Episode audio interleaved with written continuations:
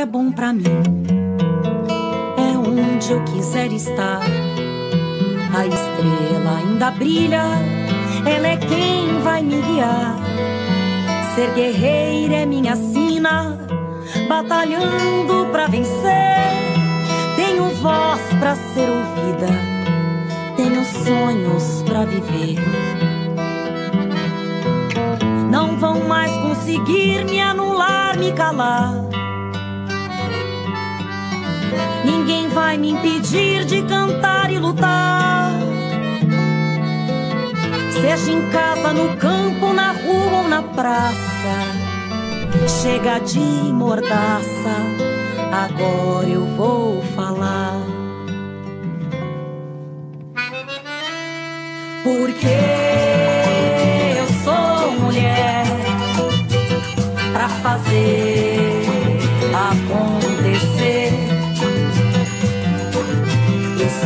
delas, são elas por elas, ocupando os espaços de poder. Políticas de segurança e moradia digna são fundamentais para a vida das mulheres. E para falar sobre este tema, o TV Elas por Elas Formação recebe Camille Sampaio, coordenadora do Programa Nacional de Segurança Pública com Cidadania, e Moema Gramacho, prefeita de Lauro de Freitas, na Bahia. Olá a todas, a todos. Meu nome é Tamiri Sampaio. Eu sou de São Paulo, sou advogada, é, tenho um mestrado em Direito Político e Econômico, sou militante do movimento negro, militante petista, e atualmente eu estou como assessora especial do ministro da Justiça e Segurança Pública, o ministro Flávio Dino, e sou coordenadora do PRONASSE, que é o Programa Nacional de Segurança Pública com Cidadania. É, quero saudar o programa Elas por Elas, para mim é uma felicidade estar aqui falando com vocês em especial para explicar um pouquinho mais sobre o que é esse programa, é, como ele foi criado, de onde surgiu e como ele se relaciona é, com as políticas é, para as mulheres, em especial as políticas de enfrentamento à violência das mulheres. Né? Então, vou começar a falar um pouco é, da concepção do programa. Né? O Programa Nacional de Segurança Pública com Cidadania, o que, que significa isso? Né? Da onde que vem esse termo?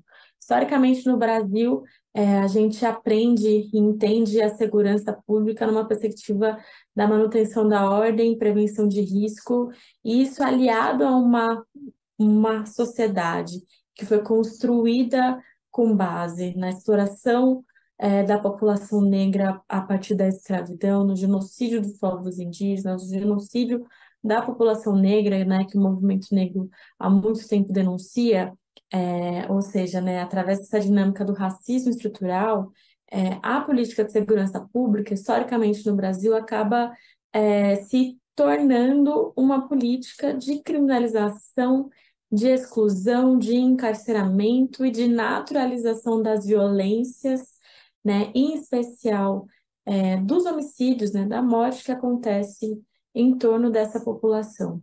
E aí a gente pode ver isso claramente através dos dados, né? Então, em 2016 teve uma CPI sobre o assassinato de jovens no Brasil, e nessa CPI o relatório destaca que a cada 23 minutos um jovem negro é assassinado e que por conta desse tempo, né, dessa de homicídios que ocorrem, é, é possível dizer que existe uma espécie de genocídio contra a juventude negra no Brasil. E aí, depois, nos anos seguintes, é, através de pesquisas do Fórum Brasileiro de Segurança Pública, o Atlas da Violência, o Mapa da Violência, é, também foi se identificando um aumento dos assassinatos contra as mulheres, em especial as mulheres negras. Então, falar sobre segurança é, no Brasil não pode estar relacionado apenas a essa noção da manutenção da ordem, porque na prática, a manutenção da ordem significa manutenção é, de uma estrutura social que foi construída para necessariamente é, manter e naturalizar desigualdade e violência para uma parcela da população que é pobre, trabalhadora, que é periférica, que é majoritariamente negra. Então, pensar a segurança com cidadania, a segurança cidadã, é, é construir uma política de segurança que tenha como base não a violência, não a manutenção dessa estrutura social que é desigual, mas sim que tem como base a garantia de direitos. Então, segurança com cidadania significa que se constrói segurança a partir do acesso à educação, do acesso à cultura e lazer, a esporte, à moradia digna, à alimentação saudável, à mobilidade, o emprego, né? todos esses conjuntos de políticas de direito é, considerados né, como é, instrumentos para também garantir uma segurança. E aí o PRONASSE, o Programa Nacional de Segurança Pública com Cidadania, ele surge em 2007, já no segundo é, governo Lula, na época em que o ministro Tarso Genro era o ministro da Justiça, e ele surge nessa perspectiva, né, de construir uma política de segurança que tenha como base a garantia de direitos, em especial a articulação, né, entendendo a segurança como uma política transversal, ou seja, é, passou a estimular e incentivar projetos culturais, projetos de educação, é, projetos de prevenção à violência nos territórios em que o índice de vulnerabilidade social é, e econômica e violência era muito alto.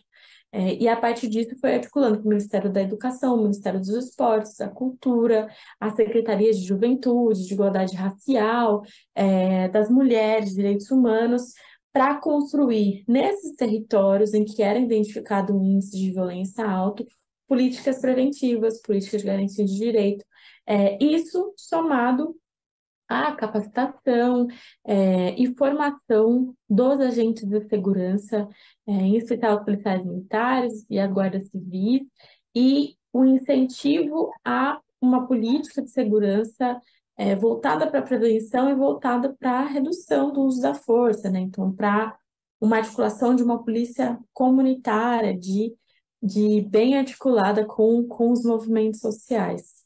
É, durante agora essa retomada né, do, do presidente Lula é, de volta à presidência da República, a gente retomou, junto com ele, o PRONAS, é, o Pronas, infelizmente, ele foi se desmanchando, né? Foi uma, um programa uma política que não teve continuidade com o passar do tempo, mas que agora a gente está retomando e com força total. É, o programa ele foi lançado no dia 15 de março, em uma atividade junto com o presidente Lula, é, e que assinou o decreto né, de lançamento do Pronas 2,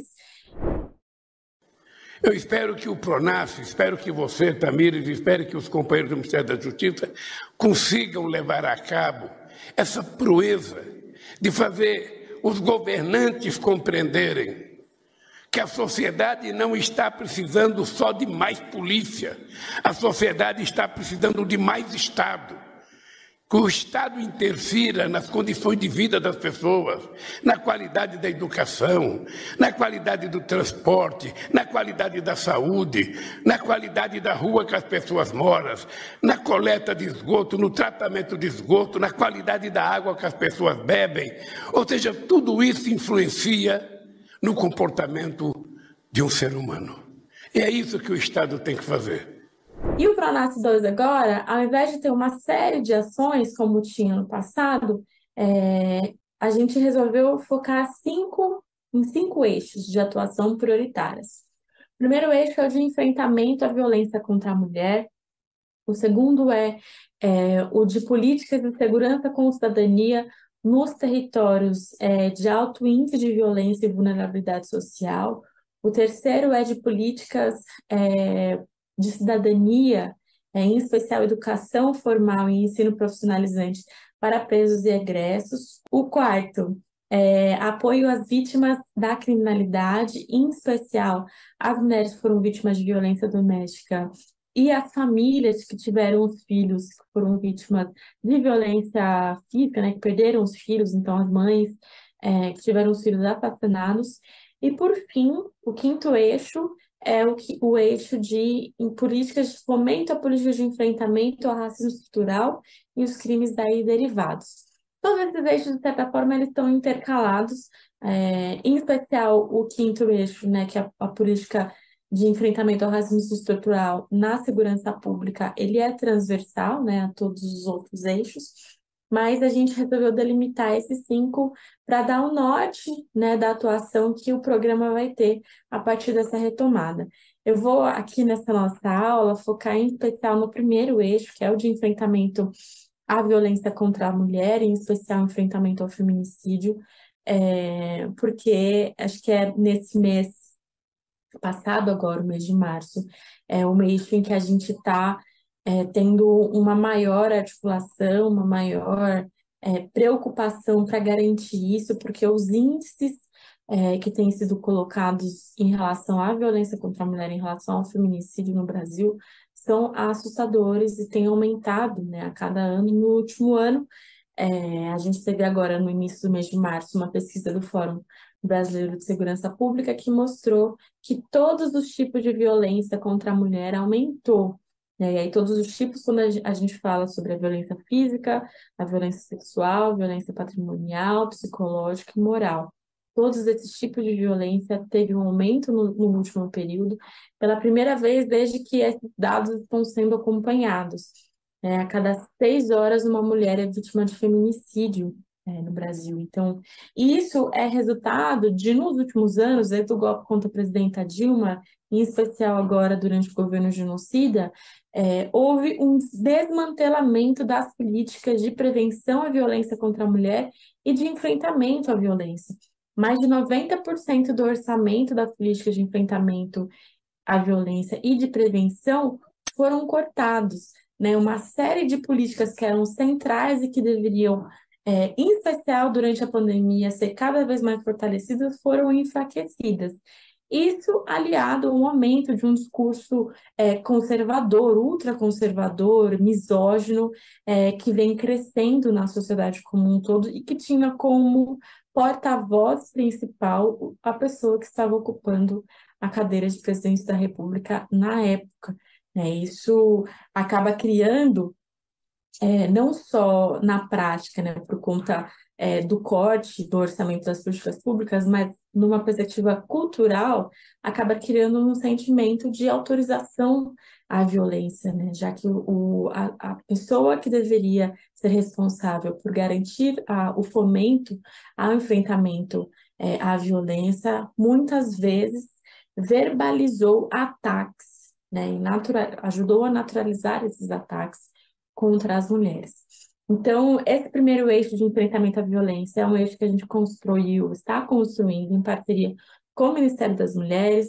Né? Então, foi anunciado no dia 8 de março é, e, na sequência, no dia 15 de março, é, uma série de pacotes né, em parceria para o enfrentamento à violência, dentre elas o anúncio de 40, da construção de 40 Casas da Mulher Brasileira. Né? A Casa da Mulher Brasileira é um programa do Ministério das Mulheres é a principal entrega do programa Mulher Viver Sem Violência, que foi também retomado agora, e no âmbito do Ministério da Justiça, é através do PRONAS, desse primeiro eixo, que a gente está construindo essa articulação e vai garantir o orçamento para a construção de 40 casas da mulher brasileira né, em todo o território nacional.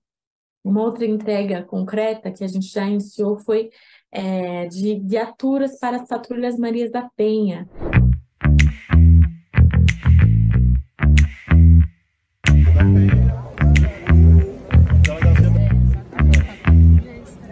Esse caso é, vai servir tanto para a Patrulha Maria da Penha quanto para as delegacias especializadas.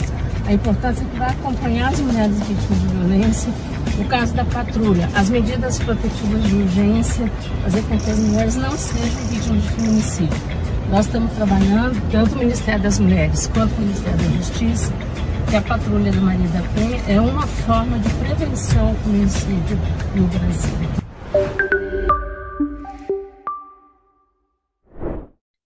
Viaturas que todos os estados vão receber. A Patrulha Maria da Penha é, é uma equipe especializada, tanto da, da Guarda Civil Municipal quanto da Polícia Militar. Aí depende, tem cidades que tem na GCM, tem cidades que tem na Polícia Militar, tem cidades que não tem nenhuma das duas e a gente está estimulando para que todas as cidades tenham, né? E essa tanto a Polícia Militar quanto a, a GCM faz um acompanhamento das mulheres que têm medida protetiva.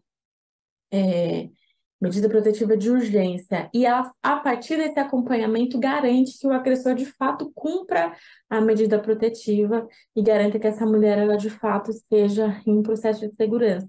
Muitas das patrulhas Maria da Penha acabam trabalhando como uma rede, né, de uma rede de acolhimento de proteção a essa mulher e que acaba garantindo que ela tenha acesso, inclusive, a vários serviços do município, assistência social, se for o caso, assistência jurídica, se for o caso, acesso à saúde, é, à educação, programas relacionados ao esporte, enfim, tem um conjunto e a gente está estruturando no âmbito do Ministério da Justiça e Segurança Pública, em parceria com o Ministério das Mulheres, é, um processo de incentivo à criação das patrulhas Manias da Penha e das que, né, nas cidades que não existem e nas que existem um processo de é, capacitação, de fortalecimento, de equipar para que essas patrulhas elas tenham cada vez mais é, a possibilidade do trabalho é, com essas mulheres que precisam ter o acolhimento e o acompanhamento dos agentes de segurança para garantir que essas medidas protetivas elas sejam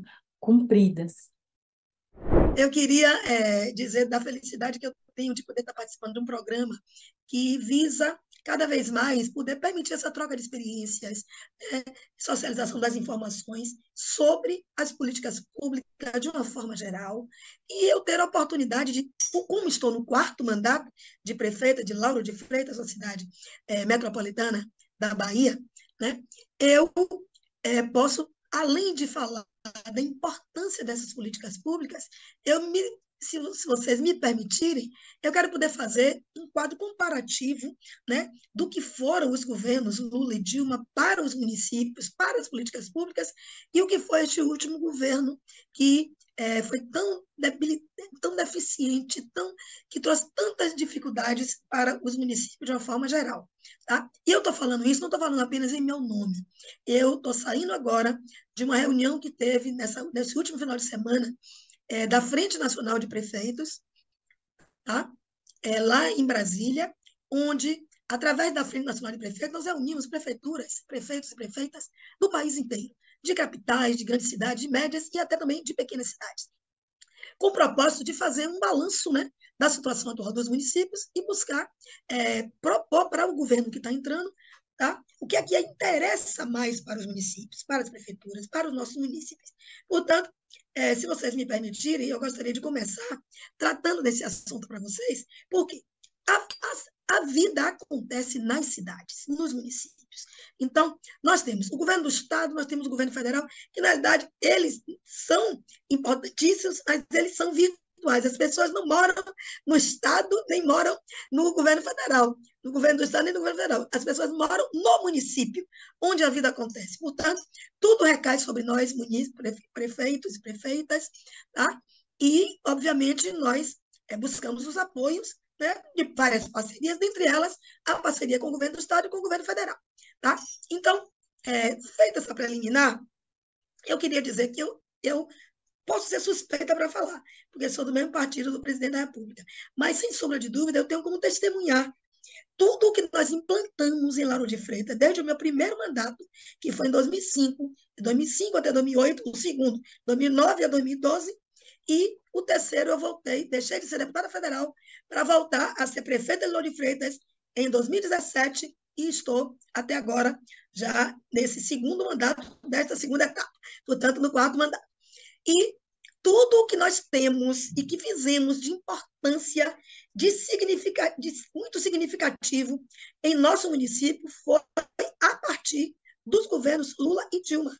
E esses últimos quatro anos não teve nada de novo que a gente pudesse dizer assim, olha, essa política pública é uma política pública que interessa aos nossos munícipes. Tá? Pelo contrário, nós tínhamos subtração das políticas.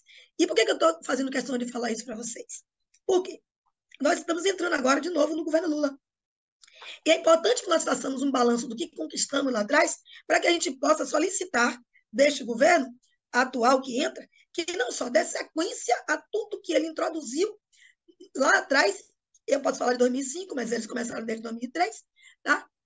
Mas a partir de 2005 que eu posso testemunhar, mas também tudo que pode ser feito novo que agregue mais ainda ao que já foi feito e ao que ainda se pretende fazer. Portanto, eu podia só citar aqui para vocês do que nós implantamos em Lauro de Freitas de 2005 até 2012 e outras coisas que nós ainda estamos fazendo, mas que foram de recursos conquistados lá atrás. Porque eu saí em 2012, o prefeito que entrou, ele não deu sequência a algumas ações que eu deixei fazendo com recursos federais dos governos Lula e Dilma. Então, quando eu voltei em 2017, eu retomei esses programas, fiz tudo para não perder os recursos que tinham sido captados e ainda estou realizando obras e ações com recursos lá de trás. Vocês imaginem como foi bom né, para os municípios, os governos que antecederam a este último governo. Então, o que é que eu queria dizer para vocês? Para ser muito rápida, eu vou citar alguns programas e talvez alguns deles eu precise dar uma pontuadazinha rápida. Vou começar pelo que todo mundo gosta de falar, né? E que a gente, é, Lauro de Freitas bateu recorde é, da Bahia e quiçá do Brasil, do ponto de vista do tamanho da população de Lauro de Freitas. Na época que eu comecei, nós tínhamos 140 mil habitantes. Hoje estamos com 240 mil. Quando tínhamos 140 mil habitantes, fizemos mais de 5 mil unidades Minha Casa Minha Vida. Quando voltamos em 2017, ainda com recursos da presidenta Dilma, nós fizemos mais 2.800 unidades do Minha Casa Minha Vida. Então, só de Minha Casa Minha Vida, nós fizemos mais de 7.800 unidades do Minha Casa Minha Vida em Lauro de Freitas. Tá? Mas fizemos também ainda, fruto do governo Lula, 239 casas num programa chamado HBB, que vinha de Fernando Henrique, mas foi Lula quem implantou aqui em Lauro de Freitas e veio entregar, inclusive, a, as 239 casas em Portão, e mais 313 casas na Chácara Taiti, lá na Itinga, que era por outro programa também do governo federal, que era o, o 260. Pois bem, é, não lembro se era 460 ou 260, alguma coisa nesse sentido. Pois bem, que entregamos 313 casas. E também, durante os governos, nós fizemos outros programas de arrendamento residencial, com mais de 990 casas, apartamentos, que foram entregues também para uma população de uma faixa etária um pouquinho maior que a do Minha Casa Minha Vida. Porque Minha Casa Minha Vida é de 0 a 3 salários mínimos, que é a faixa 1. Nós fizemos o SPAR, Programa de Arrendamento Residencial, para 330 cada um, 330 apartamentos, cada um deles foram três, num total de 990 apartamentos, que foram entregues a essa camada, de 0 a 4,5 salários mínimos. Pois bem, isso Minha Casa Minha Vida, que é a política de habitação nunca vista antes da história do país, nem de Lauro de Freitas. Tá? E isso teve, teve efeito muito importante, tá? porque a gente garantiu o lar, a moradia da nossa população, uma boa parcela da população.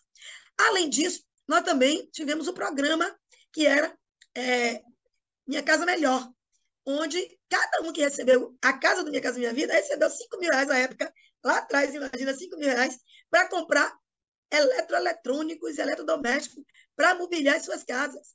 E aí, eu fui convidada várias vezes para subir até o quarto andar lá do empreendimento Dona Lindu, que eu botei o nome da mãe de Lula, e botei em cada prédio o nome de uma mulher que ajudou na construção do prédio, que a gente fez curso para azulejista, para pintora, para tudo, e essas mulheres ajudaram na construção, e nós demos o nome de cada prédio de uma dessas mulheres que participaram da construção. E demos também o nome Dona Lindu, a mãe de Lula, que foi em homenagem a um dos primeiros empreendimentos que foram entregues né, em 2000 e, se não me engano, 2007 ou 2008.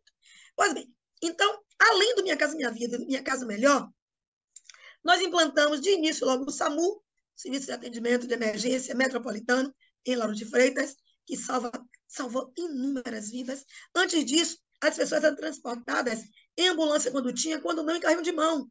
E a gente implanta o SAMU e as pessoas deixam né, de perder suas vidas por falta de um atendimento imediato. Implantamos de posto de saúde, de programa de saúde da família, e hoje estamos com 48 equipes do PSF em 16 postos. Ampliamos para mais do dobro de postos que eu encontrei em 2005. Nós implantamos maior, o maior programa de segurança alimentar do país. Inclusive, eu fui apresentar este programa lá em Beijing, na China, em Pequim, na China, numa feira dos BRICS, né, dos países em desenvolvimento, como representando o programa, o programa de segurança alimentar do Brasil e é instituído na gestão do presidente Lula. E Lauro de Freitas conseguiu implantar aqui nós conseguimos todos os programas de segurança alimentar. Do Bolsa Família, associado ao condicionante da criança estar na escola, estar sendo vacinada pela saúde, tá? e outras coisas mais. É, o Bolsa Família, a gente também, é, a propriedade do, da unidade habitacional era dada para a mulher, que historicamente, tanto para. Olha, o Minha Casa Minha Vida era propriedade do, da unidade para a mulher. E o Bolsa Família era prioritariamente a mulher que se cadastrava. Nada mais justo, porque as mulheres sempre cuidaram da economia do lar. Tá? Aí, nada mais justo na hora de ter um dinheirinho e de ter uma casa própria que ela ficasse fora desse bambá, né? Então, foi muito sábia essa posição do presidente Lula de garantir o Bolsa Família em nome da mulher, prioritariamente, e a propriedade da casa, do Minha Casa Minha Vida, também prioritariamente em nome da mulher. E na política de segurança alimentar, nós constituímos, além do Bolsa Família, que desenvolveu a economia local e garantiu o mínimo de alimentação necessário para a família, nós implantamos o restaurante popular, que até hoje, desde 2008, foi implantado. Nós até hoje servimos 3 mil pessoas por dia. Antes era um real, hoje é a dois reais. Comem 3 mil pessoas no restaurante popular nosso, que fica no centro da cidade, que atende a todo mundo, inclusive de fora daqui. Salvador, Camaçari, Simoncílio, porque a gente aqui é a região metropolitana. Então, como não tem que exigir que seja do município, vem muita gente de fora também comer aqui. Além disso, a comida é deliciosa, nunca teve uma dor de barriga, nenhuma queixa. Tem é, também nutricionista para poder ver a questão nutricional e tudo. Temos, além disso, a cozinha, uma cozinha comunitária num bairro populoso, porque para evitar que as pessoas tenham que se deslocar lá da Itinga, um bairro de grande população, para vir para o centro. Então, o do centro é aberto a todo mundo e o da Itinga acaba sendo limitado ao bairro, porque as pessoas do bairro já chegam cedo e acabam comendo também antes do pessoal de. E temos o banco de alimentos, que além de receber alimentos doados, também nós compramos alimentos e eles fazem sopão, fazem sopas, fazem entrega de alimentos para as comunidades carentes e para as, os abrigos, né? as casas de, de convivência é, e outros, tá? para garantir a alimentação. Bom, eu estou em 15 minutos, vou correr para dar tempo. O Bolsa é, Família, ele hoje, ele durante o governo,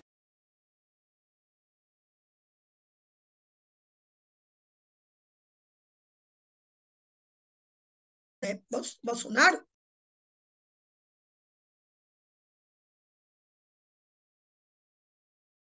muito reduzido, em mais de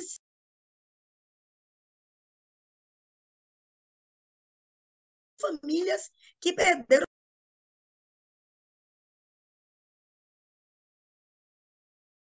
Tá? Depois voltou.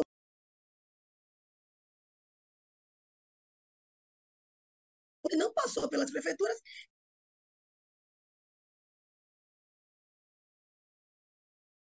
Quem é que recebe?